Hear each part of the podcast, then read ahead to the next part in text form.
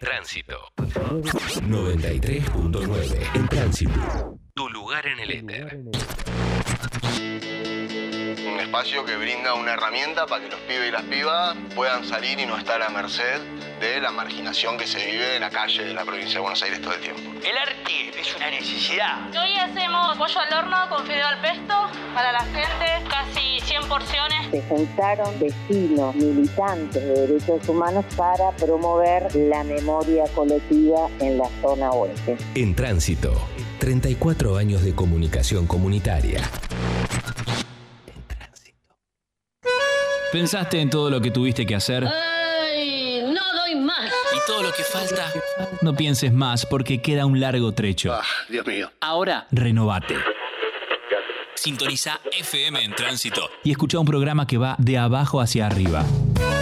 Pero siempre, pero siempre, pero siempre, para llegar acá. Para llegar acá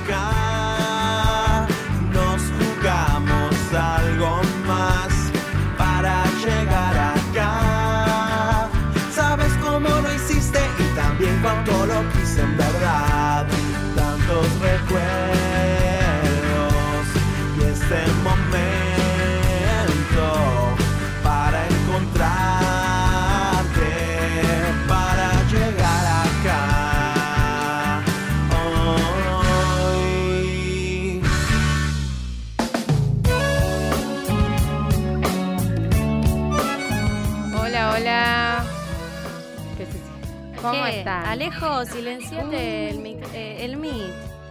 Está sucediendo lo mismo exactamente. Así no se puede empezar un programa, chicos.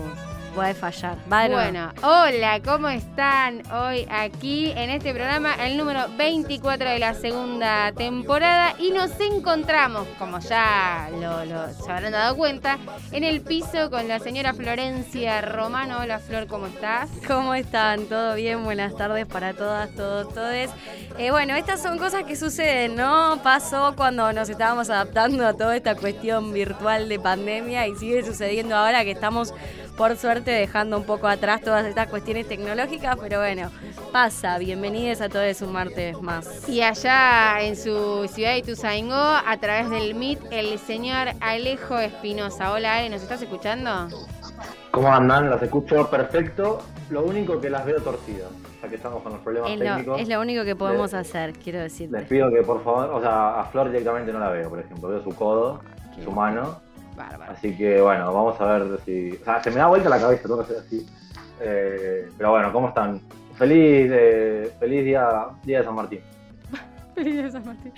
Bueno, eh, escuchame una cosa. ¿Tenemos redes sociales? Tenemos redes sociales. Facebook para llegar acá. Instagram para llegar Se acá. acaba de caer. Esto con la tecnología, si la gente del otro lado viera todo lo que está sucediendo para intentar hacer una videollamada, Ahora veo un techo, por ejemplo. Lo estamos- se una idea. lo estamos Vamos, dando todo, gente. Está. Estamos dando todo. Ojalá, ¿Cuándo vuelve la presencialidad, por favor?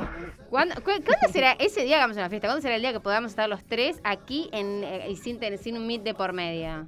Oh, Veremos, no Ah. sabemos. Que. Antes de que cumplamos un año, por favor. Escuchame una cosa, tenemos dos columnas con, te- con de todo. Eh, el relanzamiento de Plan Cunita, ey, algo que estuvo ahí en charla, en debate, pupú, salió, a ver qué, pas- qué pasa con eso.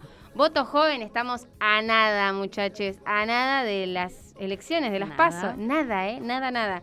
Pero bueno, antes de arrancar con toda esa información, vamos a arrancar con las noticias.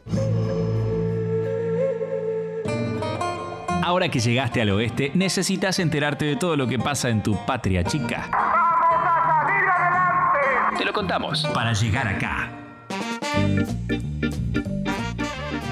Bueno, Ale, ¿vos tenés una noticia?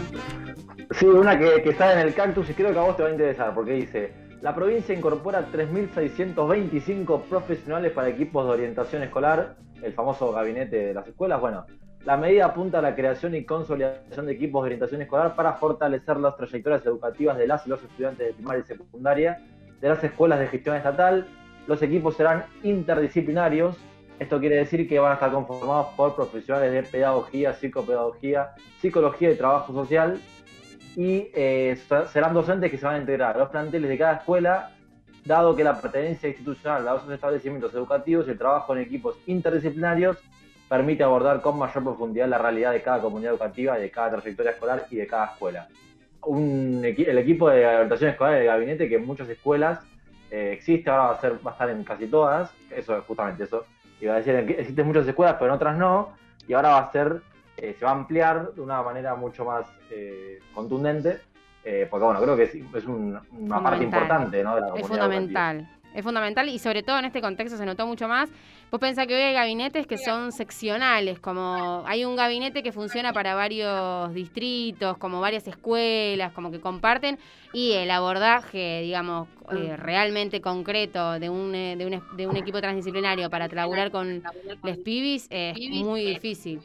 Si querés, eh, no sé, te propongo que hagas una breve descripción de qué, en qué consiste el equipo, qué fue para que se entienda un poco mejor. No puedo Y el equipo está conformado generalmente, hoy lo ideal sería que tenga un psicólogo, un trabajador eh, social, eh, psicopedagogue, psicopedagoga, psicopedagogo, lo que sea, y va a acompañar la trayectoria educativa de los estudiantes en conjunto con docente, la docente, el docente, el profesional, digamos, el profesor en, en cuestión.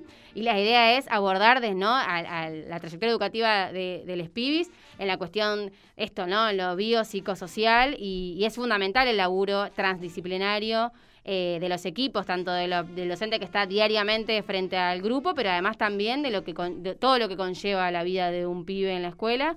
Eh, y bueno, eso a veces necesita de otras intervenciones, ¿no? Digo, una familia con alguna situación que hay que acompañar.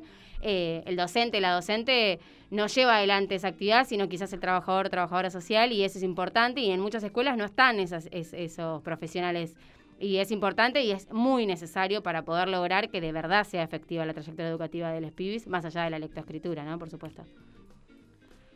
Flor, ¿tenés una noticia vos? Tengo una noticia por acá que sale en la ciudad web. Eh, el lunes, este el lunes que pasó, se presentó en Ituzaingó el camión sanitario transfeminista que recorrerá los barrios de Ituzaingó en este caso durante tres días hasta el 18 de agosto. Creo que está hoy y mañana también en los distintos barrios de la localidad de Ituzaingó. Este camión sanitario transfeminista es eh, una herramienta que busca acercar al barrio eh, aquellos estudios que muchas veces las mujeres y diversidades posponemos, como son los estudios ginecológicos, mamografía, PAP, colpo. Son realmente cuestiones muy importantes que tienen que ver con el abordaje eh, popular también de la salud en los barrios, por lo cual eh, esta iniciativa está buenísima también para poder ver obviamente las demandas que surgen de, este, de esta población en los diferentes barrios con lo que respecta a la salud y al acceso a la salud independientemente de contar o no contar con una obra social para realizarse estos estudios. Hemos hablado varias veces de las mujeres y diversidades que dejan por ahí en segundo plano esta cuestión por tiempo, porque se ocupan primero de los demás, por lo cual es sumamente importante. El camión va a estar recorriendo también los diferentes barrios de Morón a partir del día jueves, jueves, viernes y sábado, jueves en Castelar Sur, el viernes en Morón Sur San Francisco y el sábado en el playón del barrio Carlos Gardel, también para quienes se quieran acercar. Son turnos que se van a dar en el día, demanda espontánea y por orden de llegada a partir de las 10 de la mañana. Excelente. Eh, bueno, vamos a cerrar este bloquecito de noticias con una canción que se llama Carne, Tierras y Sangre de Pilsen. Eh, es un homenaje a Pil Chalar y bueno, escúchenla, disfrútenla y enseguida volvemos.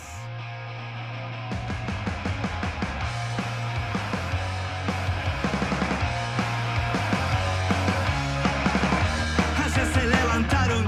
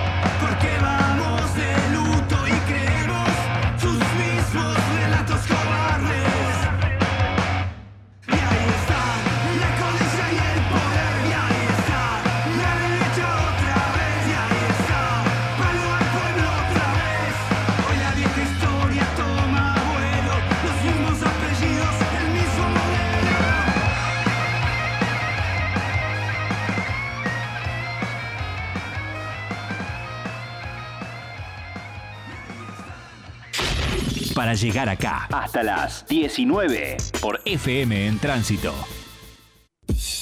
Remeras lisas o estampadas, bolsas, vasos, gorras y otros productos con tu logo.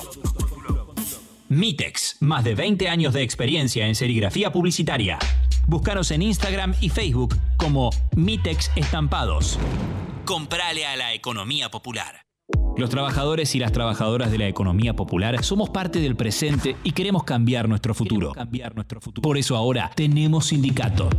CETEP, Confederación de Trabajadores de la Economía Popular. Búscanos en Facebook y en Instagram como CETEP Morón y sumate a defender los derechos de los trabajadores y las trabajadoras de la economía popular. Confederación de Trabajadores de la Economía Popular. Las Teves, lencería y trajes de baño hechos a tu medida y de la mejor calidad para que te sientas cómoda. Búscanos en Facebook y en Instagram como Las Teves. Comprale a la economía popular. Las noticias del oeste. En nuestras líneas, pero también en los municipios. También en la Cámara de Diputados. Son los sectores menores ingresos. Nos estamos adaptando a esto. En la radio y en la web. www.comunicacionsocial.org.ar www.comunicacionsocial.org.ar Llegó el momento de hablar de las juventudes. Esas que todo el tiempo van hacia algún lado. Las cosas se van a transformar, van a cambiar. Pa- pa- pa- pa- para llegar acá. Es algo que celebro.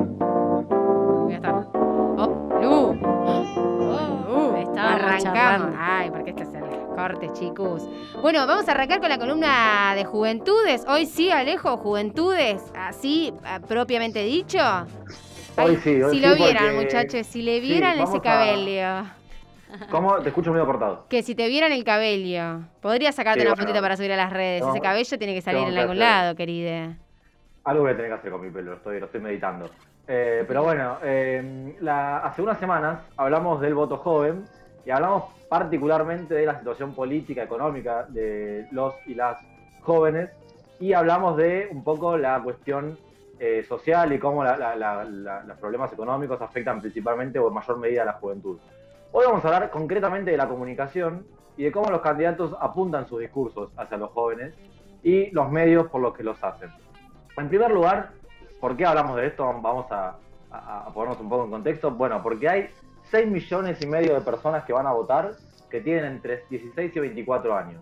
Esto representa 20% del padrón, nada más y nada menos.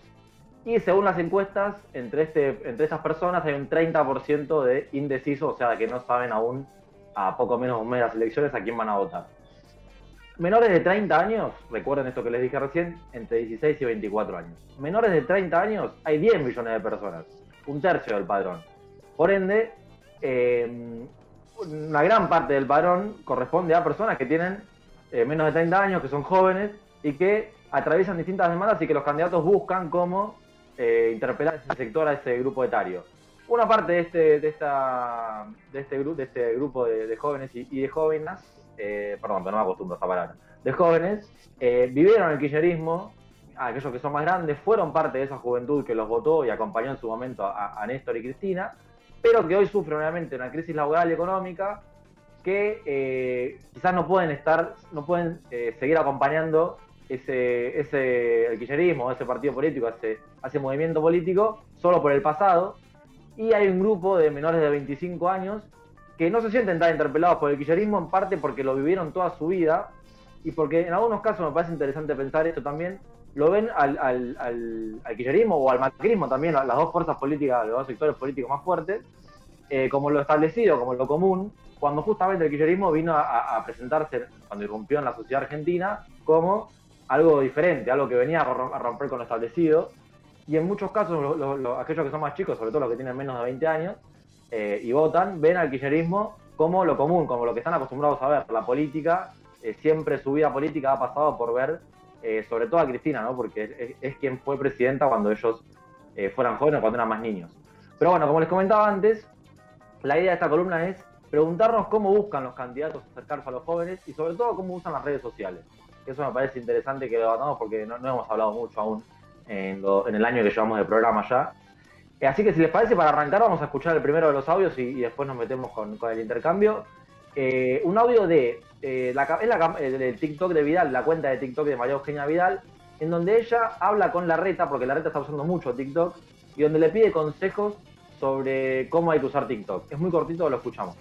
Vos que ya sos un TikTokero experto, ¿qué consejos me das para TikTok? Primero hay que reírse mucho, buena onda, no pensarlo nada, improvisación total.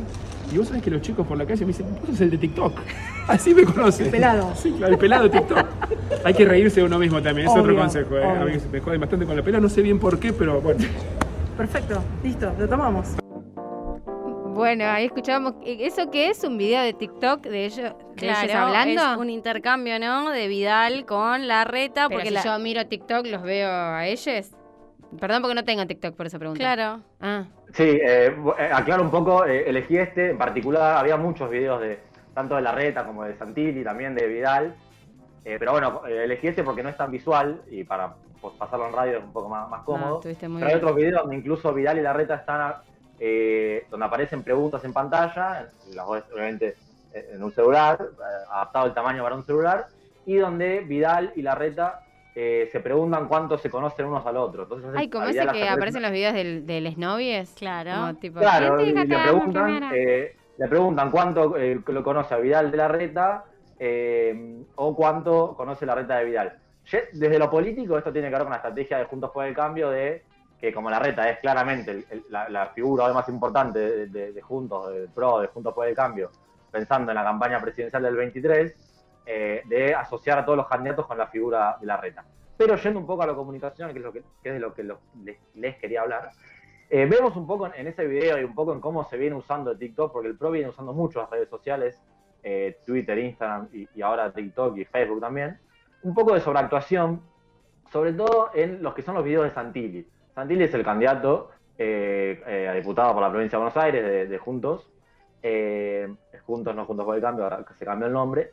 Y en, en, algunos videos Santilli aparece recorriendo el conurbano, tratando de como conocer lo que es la provincia de Buenos Aires y va a lugares típicos, se lo ve yendo a 3 de febrero con, con Valenzuela, comiéndose un pancho, por ejemplo, en San Martín. Como esta, esta idea de las redes sociales de eh, mostrar lo espontáneo, mostrar lo cotidiano, eh, mostrar, mostrarse cercano a la gente, mostrarse digamos, eh, sin, sin, intermediarios de medio, que los intermediarios suelen ser lo, los periodistas que, que lo pueden entrevistar en un canal de televisión en un programa de radio. En el caso de las redes sociales no hay intermediarios porque hablan directamente con nosotros, lo, los políticos, las figuras públicas, ya que lo hacen a través de sus cuentas, de sus cuentas de redes sociales.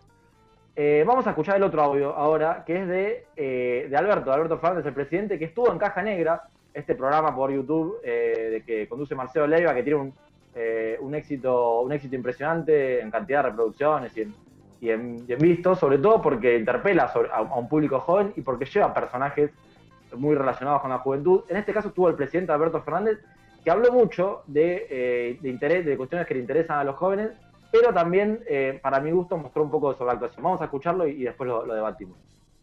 Vos me, parece una, una forma de expresión rara, musicalmente rara, pero impresionante. Woz, Woz particularmente me impresiona mucho. Él me impresiona. Por las letras, por el compromiso, porque no es una porque no es complaciente.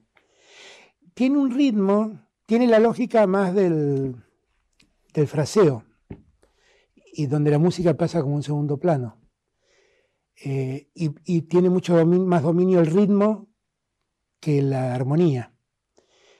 Pero, pero lo de Woz me parece, me parece un, un punto aparte. ¿eh? Es un caso, es un caso lindo, es un caso, es un tipo talentoso. No tengo el gusto de conocerlo. He escuchado sus temas más de una vez y siempre que lo escuché lo, lo veo muy talentoso, muy talentoso. Bueno, ahí escuchábamos a Alberto hablando de Woz. No tuve el agrado de escuchar, eh, la, la tengo ahí como con un tilde a la entrevista para verla en breve, pero no tuve la oportunidad todavía. Qué interesante que me parece esto que creo que lo hablábamos también hace un par de programas respecto de los candidatos y candidatas que son adultos que hacen los esfuerzos sobrehumanos por llegar a la juventud cuando la realidad es que hay eh, dentro de la escena política y de los candidatos y candidatas que, que van construyendo, digamos, día a día esos perfiles, jóvenes que claramente está- son muchísimo más idóneos para poder dirigirse a la juventud, a la problemática que viven obviamente en carne propia, que por ahí los dirigentes que son más grandes, que la realidad es que esto que contaba Ale recién de la sobreactuación, claramente, digo, si bien Woz es un, pibe muy talentoso, me parece que tampoco, tampoco era para explayarse tanto, ¿no?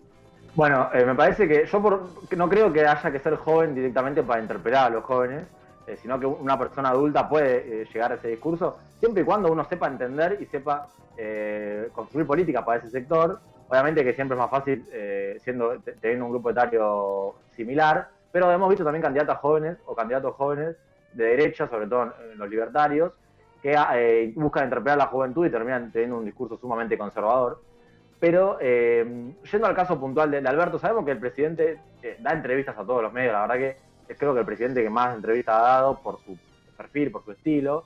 Y esta vez le dio una entrevista a un programa de YouTube, no a un canal tradicional, a un, programa de televisión, a un, programa de radio. Y habló, como les decía antes, de temas que le interesan a la juventud. Habló en un momento del consumo de, eh, de marihuana, de legalización de la marihuana. Pero yo, que vi al principio de la entrevista, o sea, no vi toda la entrevista, pero sí vi un, un cachito donde él pedía todo el tiempo que lo den, como queriéndose eh, mostrar más cercano al público. Digo, como así lo- lo- los chicos que nos escuchan, decía, eh, eh, sienten que estamos más cercanos y pueden, eh, y pueden eh, entendernos mejor. Bueno, no sé bien cómo fue la frase, pero como que todo el tiempo eh, mostró eh, mostrarse cercano a la, juventud. Y en esto me parece que hablaba de la, la sobreactuación. Como en un, en un punto creo que hasta apareció el, típico tío canchero que quiere quedar bien con los pibes y las pibas. Bueno, eso me, pare- me pareció en algún punto de la entrevista del presidente. Y traje para compartir eh, una nota que escribió eh, la periodista y, e investigadora en comunicación Mariana Moyano en letra P. Y ella lo que dice sobre la entrevista de, Alberto Fernández, dice, eh, ella, Alberto reconoce que hay una generación que abandonó la televisión, porque él lo dice, hay, gente que no mira más televisión, sobre todo los pibes, pero considera lo digital, a la, a la tecnología, a la forma de comunicación digital, como algo superador de la televisión o de los medios clásicos. Y justamente lo que dice en este caso Mariana Moyano es que no es algo superador, sino que es otro paradigma, es otra forma distinta de comunicar y es otro lenguaje también. Y acá viene un poco eh, lo que les comentaba antes de las redes sociales, porque los personajes hablan directamente con el público, hay un modo de mirar y un modo de hablar que es cotidiano, sobre todo con, lo- con los youtubers o con los streamers que hacen eh, sus programas o su- sus videos desde su casa, eh, ellos se graban desde su casa y, y muestran en algún punto también su, su vida privada, o sea, obviamente su espacio, ¿no? No su vida, pero sí donde, donde viven ellos. Y eh, el hecho de que estamos a un clic de ver las personas más importantes de los distintos ámbitos.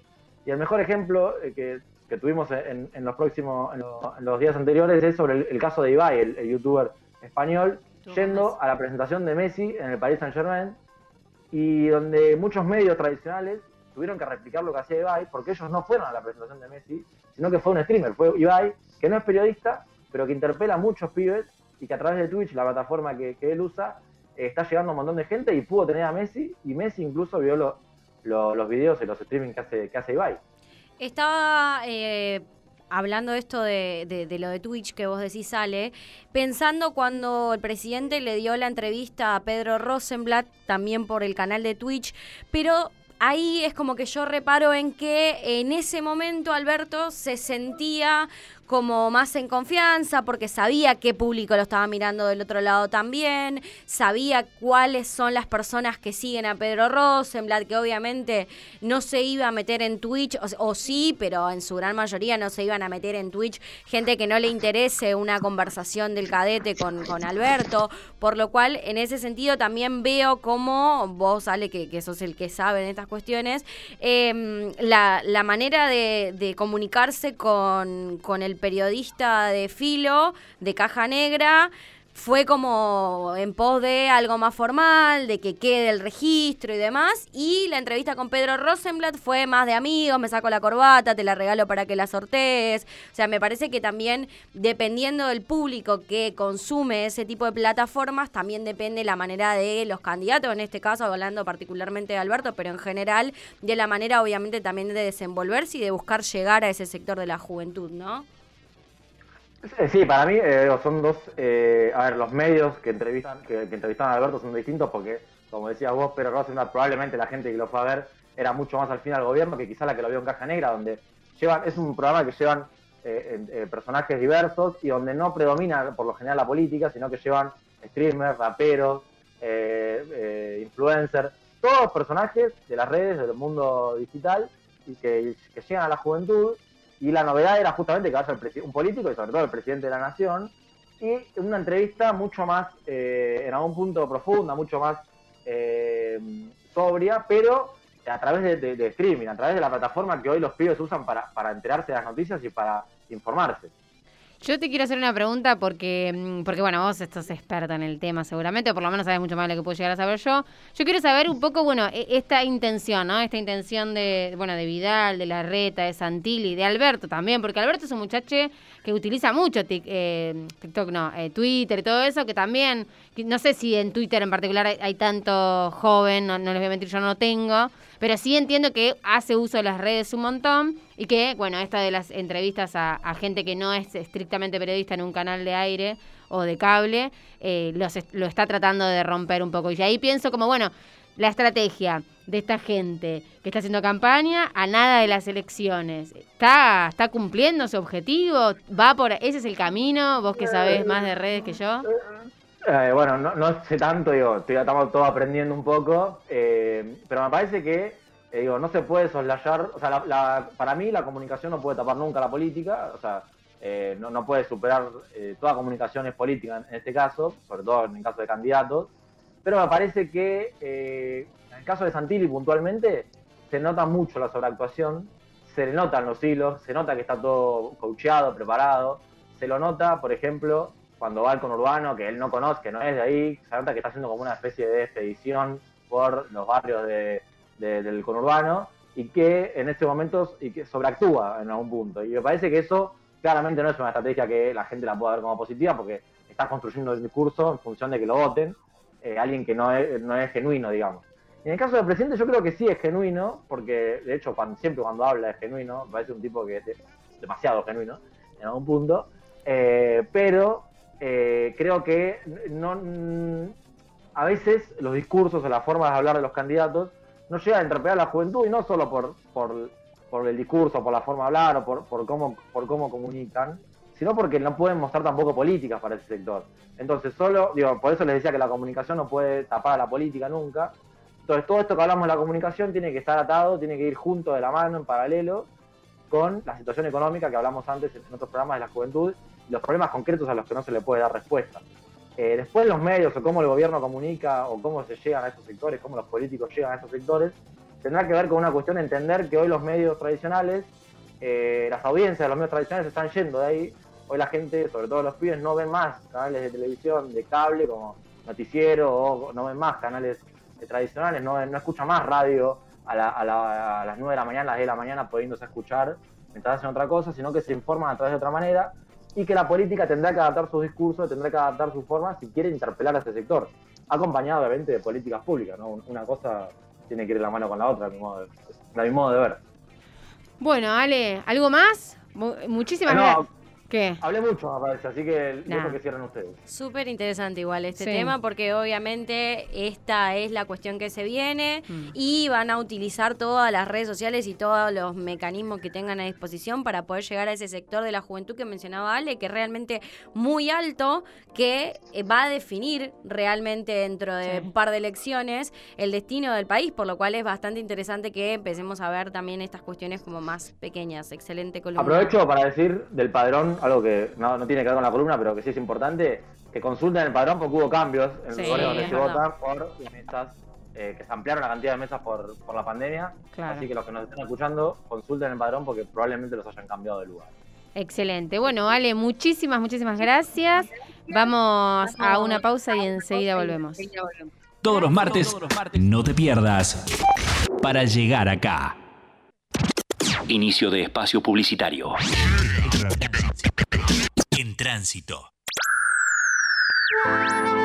Para poner los pies sobre la tierra tenés que estar cómodo.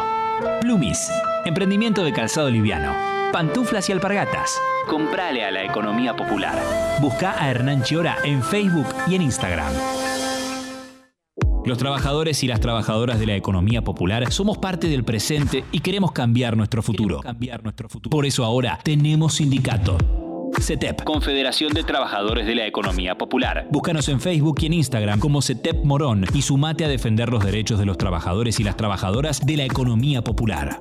Confederación de Trabajadores de la Economía Popular. www.warning.org.ar Revista Warning, porque no todos, no todos, no todos, no todos, no todos pensamos lo mismo. Espacio cedido por la Dirección Nacional Electoral. Voy a recorrer los 135 municipios. Voy a recorrer cada barrio, como lo hice siempre. Vengo a hacer, vengo a escuchar, vengo a trabajar, trabajar y trabajar. Es compromiso con el futuro de la provincia. Es Diego El Colo Santilli, Diego Santilli, Graciela Ocaña, precandidatos a diputados nacionales por la provincia de Buenos Aires. Lista 506, juntos. Llega una nueva opción para contarte lo que los medios hegemónicos no, te, quieren, contar. El Cactus, Noticias del Oeste.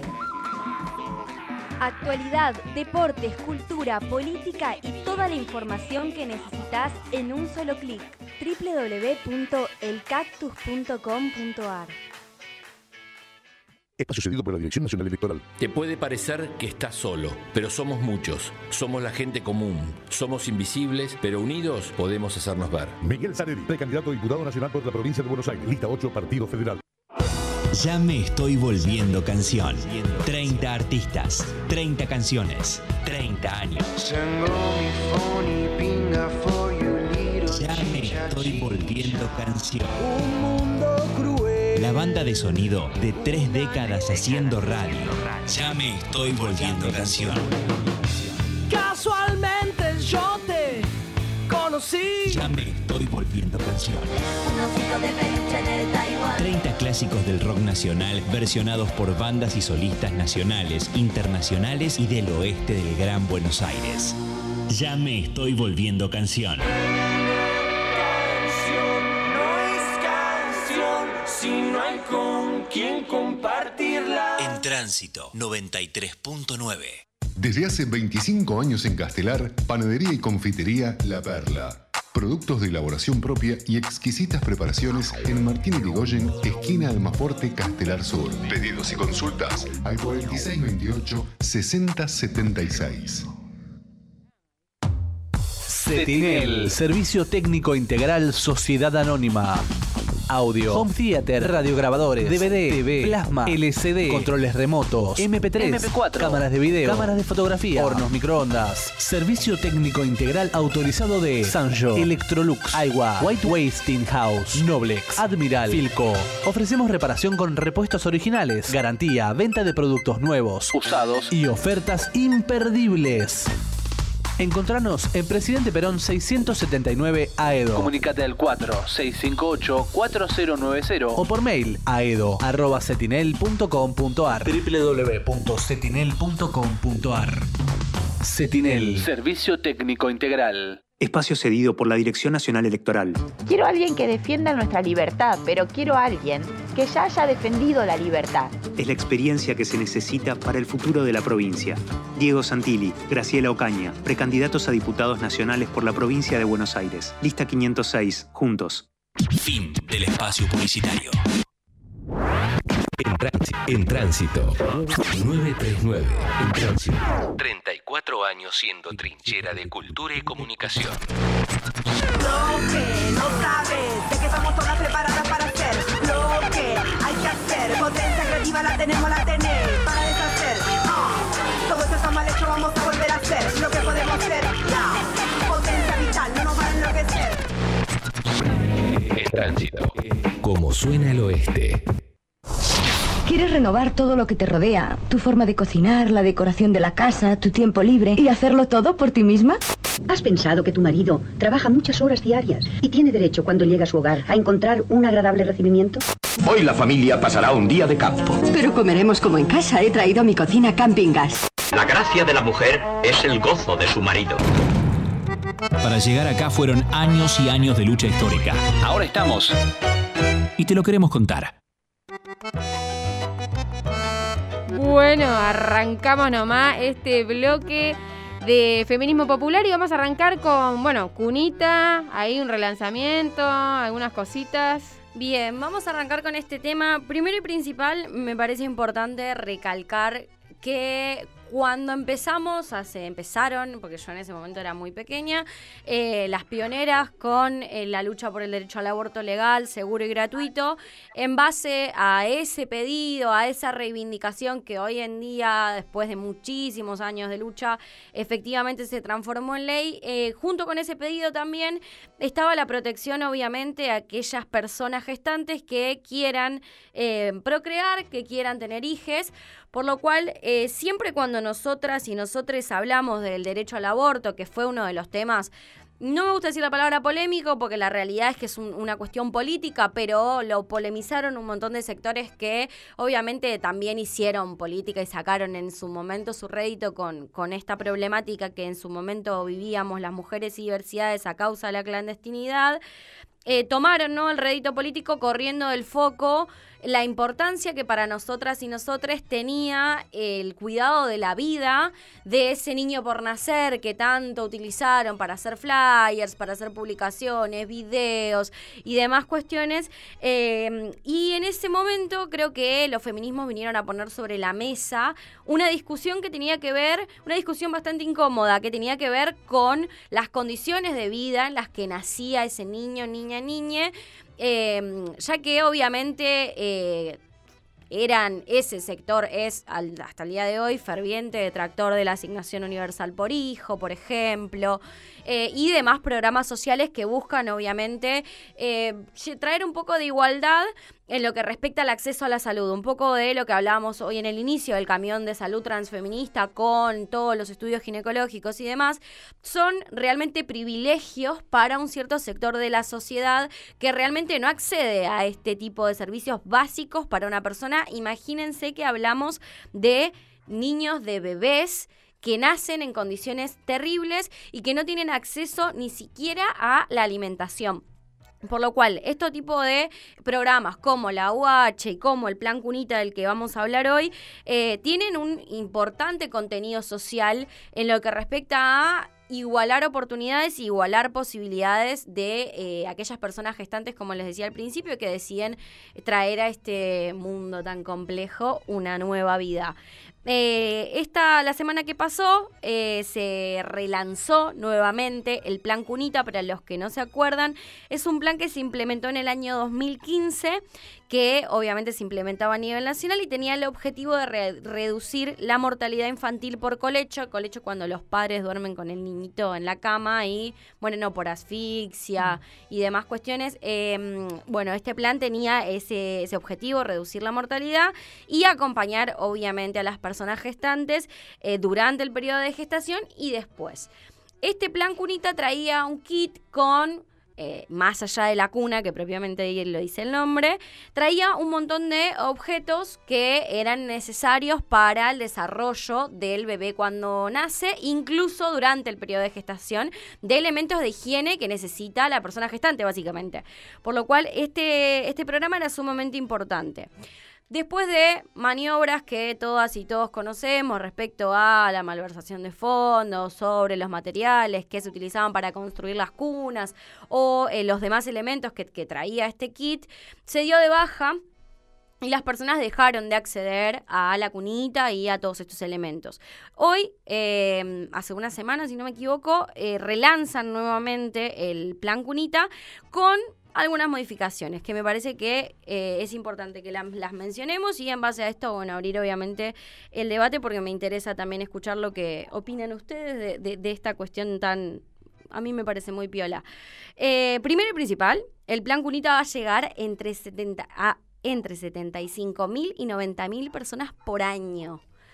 75.000 y 90.000 personas por año son 75.000 y 90.000 personas barra niñas, bebés que van a nacer y que van a tener la posibilidad de acceder a este kit que trae, como les decía, más allá de la cuna, trae elementos de higiene para la persona gestante, trae chupete, trae mamadera, trae ropita, que también hay que decirlo, muchas veces las condiciones de vida en las que la persona gestante lleva eh, y transcurre el embarazo no le permiten poder o comprarle una ropita o poder comprarle una mamadera, ¿no? Son cosas mínimas y básicas que hoy en día el Estado Nacional está garantizando para que las personas obviamente puedan transcurrir su embarazo.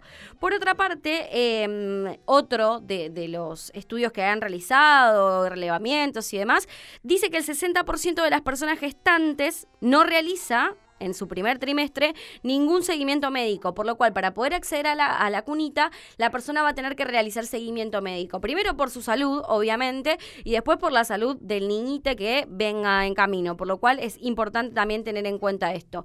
Y no menos importante, que eh, acá los invito a que podamos conversar, eh, que esto es una novedad, las cunitas se van a fabricar y producir en instalaciones del Servicio Penitenciario Bonaerense en 10 talleres de carpintería y 10 talleres textiles, que es un trabajo interministerial entre justicia y producción y ciencia y tecnología.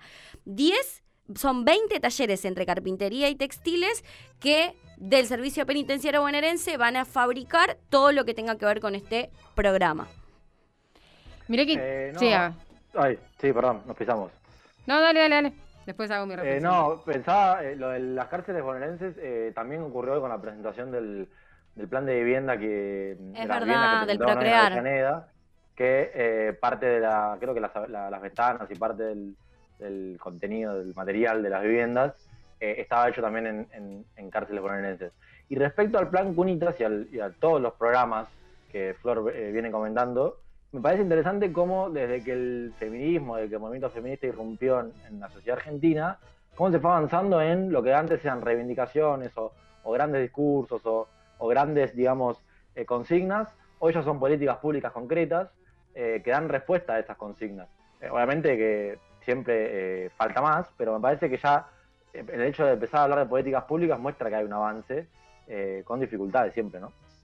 Yo pensaba un poco co- en eso en relación a, a toda la producción y eso. Primero que, que, mm, bueno, con todo este debate que se genera siempre, con que los, los preses, no sé, van ahí, trabajan, estudian, al final están mejor que adentro, bla, bla, bla, Claro. todas esas cosas que se van se van haciendo, también es importante pensar en, lo que conlleva, digamos, este laburo, ¿no? Porque muchas veces las cárceles, eh, digamos, digamos, nuestro servicio penitenciario como que está pensado, ¿no? En las- no, digo, lo miro de afuera y como lugares hacinados, donde la gente está mal, ¿no? To- todo violencia, cuchillos, sangre y demás. Y bueno, pensar que, que no, que en realidad ahí la gente está aprendiendo un oficio, llevando adelante una actividad concreta y en este caso algo bien concreto y específico como, como es eh, realizar las cunas y, y la cuestión de textil para este, este fin, me parece extraordinario. Aparte lo que destaco de esto es el trabajo comunitario, el trabajo sociocomunitario y la importancia que tiene para las personas que están privadas de su libertad, tanto hombres como mujeres, de realizar un trabajo en pos de un eh, objetivo realmente muy noble, que es acompañar a las familias de bajos recursos a que claramente estos niños por nacer, eh, que, que ahora sí está bien usado el término, eh, puedan efectivamente transitar sus primeros meses de vida en condiciones y que tengan el acceso a este, mm, a los materiales, obviamente carpintería y textil para hacer eh, estas cunitas. Es importante también la manera en la que se aborda esto, ¿no? Porque no es que de un día para el otro el Ministerio de Justicia y Producción y Ciencia y Tecnología ingresó a una cárcel y dijo, bueno, hoy vos, vos y vos van a coser No, la realidad es que lo que se busca también es que empecemos a hablar de la reinserción de los compañeros y compañeras que hoy están privados de su libertad por diversos motivos, en lo que respecta también a objetivos y a eh, también oficios que uno aprende, también estudios que uno y una aprenden, eh, en pos de, como les decía, un objetivo realmente muy noble que yo eh, supongo, no lo sé, me encantaría saberlo, lo voy a averiguar para la próxima. Obviamente se, se mecha, digamos, la cuestión comunitaria, la organización comunitaria, el tema de los lazos que tienen que ver con eh, aquellos que hoy en día menos tienen, que son quienes eh, acceden a este tipo de, planes. eh, la realidad es esa, ¿no? Como, bueno, venir a plantear también la posibilidad de enseñarles un oficio y no solamente eso, sino que tengan en claro eh, para qué trabajan, en- para quién va a ir destinado ese- esos elementos, porque ya saber que es para un niño, para una niña, para un niño, ya tiene otro nivel de sensibilidad con el cual uno emprende ese trayecto a trabajar y a hacer demás cuestiones y no solamente con cumplir, digamos, con armar tal y tal cosa, sino que también obviamente puede ser una herramienta para la persona que recibe ese kit, que seguramente si se anota es porque lo necesita, y también una herramienta tanto de vida como de experiencia y como de oportunidad para la persona que está privada de su libertad, por lo cual es sumamente interesante ver cómo, como mencionaba recién Ale, se pone también eh, en favor de la sociedad el trabajo de estas personas y el trabajo con una cuota de dignidad, no el trabajo forzado, no el trabajo en pos de un castigo, porque sabemos que obviamente las cárceles en nuestro país se supone que no están para eso, sino que este trabajo, buscando darle una vuelta y darle también un contenido, ¿por qué no? Eh, tanto el del procrear como el de las cunitas, busca también esto, ¿no? Como ir por ahí sembrando y en quienes puedan y tengan las herramientas y las posibilidades de poder en su momento reinsertarse nuevamente, sabrán que durante el proceso que duró todo este trabajo habrán llegado cunitas fabricadas por sus manos seguramente a muchas casas de muchas personas gestantes que realmente necesitaban acceder a, a este programa, ¿no? Sí, yo pensaba en relación a eso también un poco eh, como salir del mercado no formal, de la comercialización formal, de porque bueno, el, el gobierno podría tranquilamente licitar con alguna empresa, no se me ocurre ninguna hora Una que venda esas cositas. a una carpintería enorme Y, a que la- te- y listo, me parece que eh, digamos, hacer esta intervención, laburarlo de esta manera, habla de una perspectiva distinta, que tiene que, que, tiene que ta- también que ver con la economía popular. Digo, yo tengo como experiencia pequeñita, nosotros en la, yo trabajo en una escuela especial y nosotros tenemos talleres de, de textil, talleres de carpintería y demás, y el año antes de la pandemia, todo, todo queda lejos, pero bueno, antes de la pandemia hicimos una intervención con el Hospital de Morón y fabricamos este cual cunita, pero de, ha hecho ahí con entre nosotros con, con las manos. Y tiene que ver esto que vos decís, me, hizo acordar esto de, bueno, saber que eso fue entregado a niñas, niñas, eh, familias que necesitaban, que en el Hospital de Morón estaba el sector de, digamos, de trabajo social, donde había un montón de familias con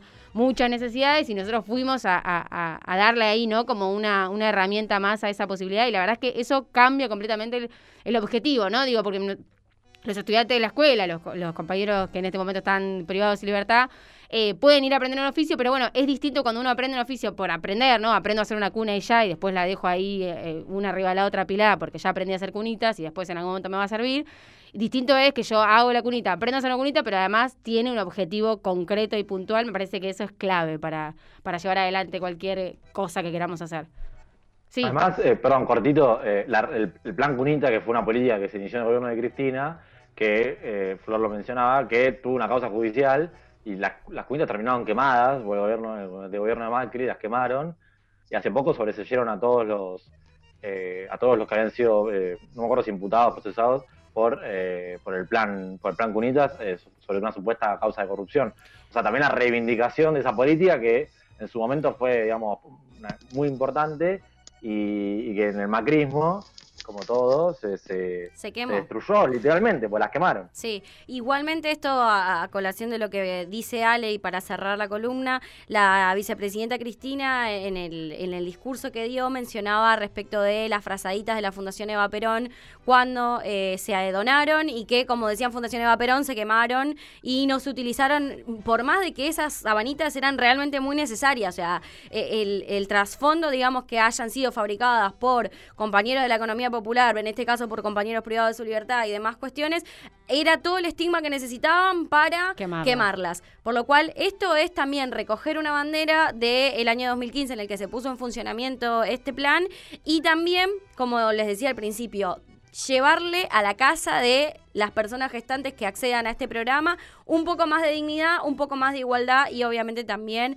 la posibilidad de tener, ¿por qué no?, lo que muchos que tienen la chance de tener un trabajo formal, de tener una obra social, de poder comprar ropita para su bebé y demás cuestiones, hoy no está siendo igual para todas las personas en este país, por lo cual esto muestra primero esa desigualdad y después igual oportunidades, por lo cual este creo que es el camino interesante que hay que seguir discutiendo respecto, obviamente, de las maternidades deseadas, como hablábamos eh, cuando empezamos a discutir sobre el aborto, y también de cuidar esa vida que ya nace, porque hay un montón de niñas, niños y niñas que nacen en condiciones realmente muy precarias y que esas discusiones la gente que hace un flyer con un eslogan no las está teniendo hoy en día, las estamos teniendo nosotros, por lo cual celebramos como siempre la implementación de planes que igualen oportunidades y que lleven alegría, porque también las personas que van a ser eh, padres, madres, eh, necesitan también transitar un embarazo si, si, si fue buscado, si deciden eh, con- continuar con el embarazo y demás cuestiones, con, con alegría y con las cosas básicas para la dignidad de la persona gestante y de- del niñite por nacer.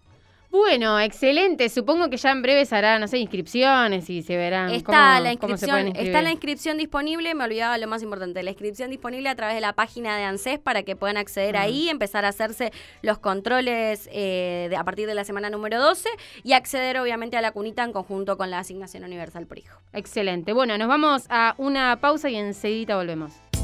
Encontranos en Facebook y en Instagram. Para llegar acá. Las Teves, lencería y trajes de baño hechos a tu medida y de la mejor calidad para que te sientas cómoda. Búscanos en Facebook y en Instagram como Las Teves. Comprale a la economía popular. Remeras lisas o estampadas, bolsas, vasos, gorras y otros productos con tu logo. Mitex, más de 20 años de experiencia en serigrafía publicitaria. Búscanos en Instagram y Facebook como Mitex Estampados. Comprale a la economía popular. Para poner los pies sobre la tierra tenés que estar cómodo. Plumis, emprendimiento de calzado liviano.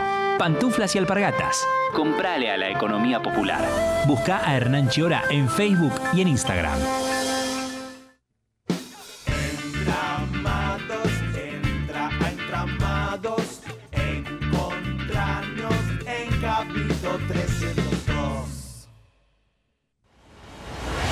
En tránsito. El aire de la radio que retumba en la web.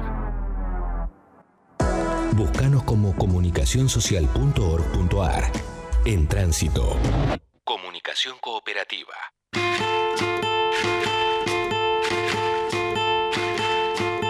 Bueno, ya estamos cerrando rapidito, rapidito. Vamos a ir con las noticias muy breves. Buenas noticias. Ale, Eh, sí, vamos de vuelta con el cactus. Se inauguró el Centro Universitario de la Innovación, CUDI, de González Catán. El presidente Alberto Fernández estuvo en el acto de inauguración del Centro Universitario de la Innovación en la localidad de González Catán, acompañado por Axel Kicillof y, la, y quienes encabezan la lista en la provincia de Buenos Aires, Victoria Tolosa Paz y Daniel Goyán. Eh, bueno, es otra de las sedes que de eh, centro universitario que va a tener el, el partido de la Matanza. También hay uno que está ya avanzado con eh, construcción en Morón. Y aprovecho para también comentarles que en el Centro eh, Universitario de la Innovación se van a dictar carreras de la UBA, la UTN, la Universidad Nacional de Quilmes, la Universidad Nacional de José Cepaz y la UNAUR, de la Universidad de Burlingame. Y eh, breve, lo que les comentaba antes del padrón, a partir de hoy, a partir de, en realidad no, a partir, no, a partir del 13 de agosto y por término de 10 días, se van a poder realizar los reclamos en la página de la Cámara Nacional Electoral si tienen algún problema en el, cadro- en el padrón, eh, como los cambios de domicilio eh, o estas cuestiones que siempre aparecen en, en época electoral, eh, hasta el 23 de agosto sería. Esta no es una buena noticia la que tiene Flor. No, no tengo una buena noticia. Se va a realizar la séptima marcha nacional contra el gatillo fácil, la jornada de movilizaciones convocadas por familias de familiares de jóvenes que fueron víctimas de la represión estatal será el próximo 27 de agosto a partir de las 3 de la tarde y llegará hasta Plaza de Mayo. Yo tengo una noticia que están en primer plano online. Fijan un horario para el cierre de actividades nocturnas en la provincia. Será hasta las 3 de la madrugada. La provincia de Buenos Aires reglamenta el horario de cierre de las actividades nocturnas desde mañana miércoles, según anunció el jefe de gabinete y de ministros, Carlo Bianco. Bares, restaurantes, pubs similares deberán cerrar sus puertas a las 3 de la madrugada. Bueno, esta, yo te digo que igual ya no sé si tengo ganas de ir, pero podría ser una buena noticia. Para mí es una buena noticia. Yo ya a esta altura, No sé a si la- a la- aguanto yo hasta las a 3 de la las 10 de la mañana. noche yo estoy durmiendo, chicos. No, creo que no llego hasta, hasta el punto de aguantarme despierta hasta las 3 de la mañana. Podría intentarlo, capaz. Eh, en para- para arrancar. Un día que duerma la siesta. Cosa de que ahí, por ahí te digo que sí. Bueno, ¿cómo se sintieron? No lo estamos escuchando, Ale. perdón, Alejo, no. No te escuchamos. No. ¿Cómo que no? Ahí, Ahora bajo, ahí, ahora sí, ahí, ahora sí, ah, ahora sí. No, quería decirles que hay boliche de la zona oeste que ya se habían adaptado a la normativa antes de que salga.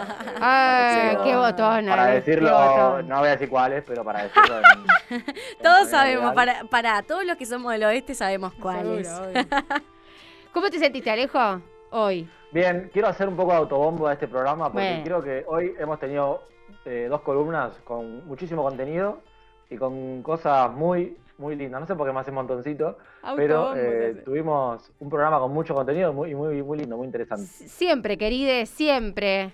Bueno, pero ahí siempre es bueno remarcar. Ah, Yo soy sumamente objetivo y marco cuando el programa está bien y cuando no tanto. Ah, ¿Cómo olvidarnos de aquel primer programa donde salió todo absolutamente mal y después al otro día el mensaje de Alejo nos salió todo horrible, chiques? Sí, es muy honesto, eso hay que decir la verdad, tiene razón. ¿Vos cómo te sentiste, Flor? Bien, cada vez nos queda más cortita la hora que tenemos los martes, pero bueno, veremos cómo nos rearmamos para el martes que viene y volver a tener un programa así de bello, como dijo Ale. Bueno, nos vamos a despedir de este programón, según Alejo, con una canción de la Cumparcita, porque Irina y Flor están manija, porque los han ido a ver en estos Después últimos de- días, después después de mucho tiempo. Tienen la entrada desde enero del 2018, me parece.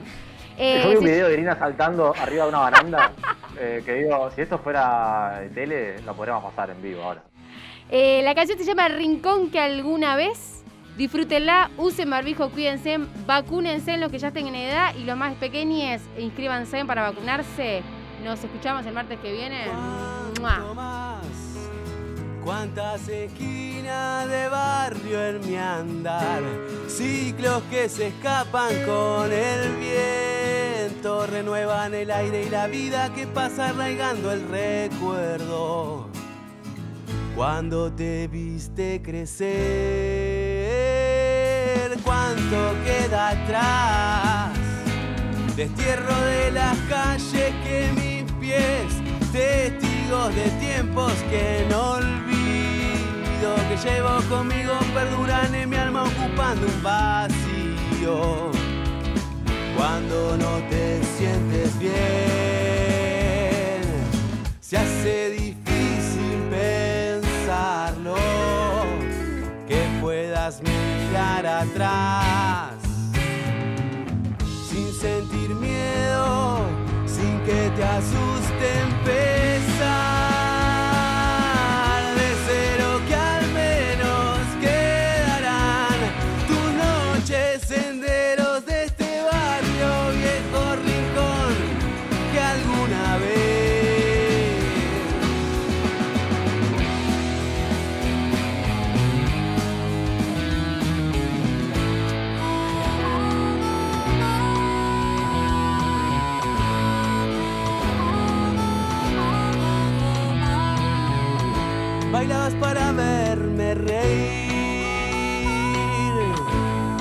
rojo el fondo de mis ojos. Y contra la marea navegar. Viajar en tu locura que no es poco. Tu locura que no es poco. Ay. Y mi locura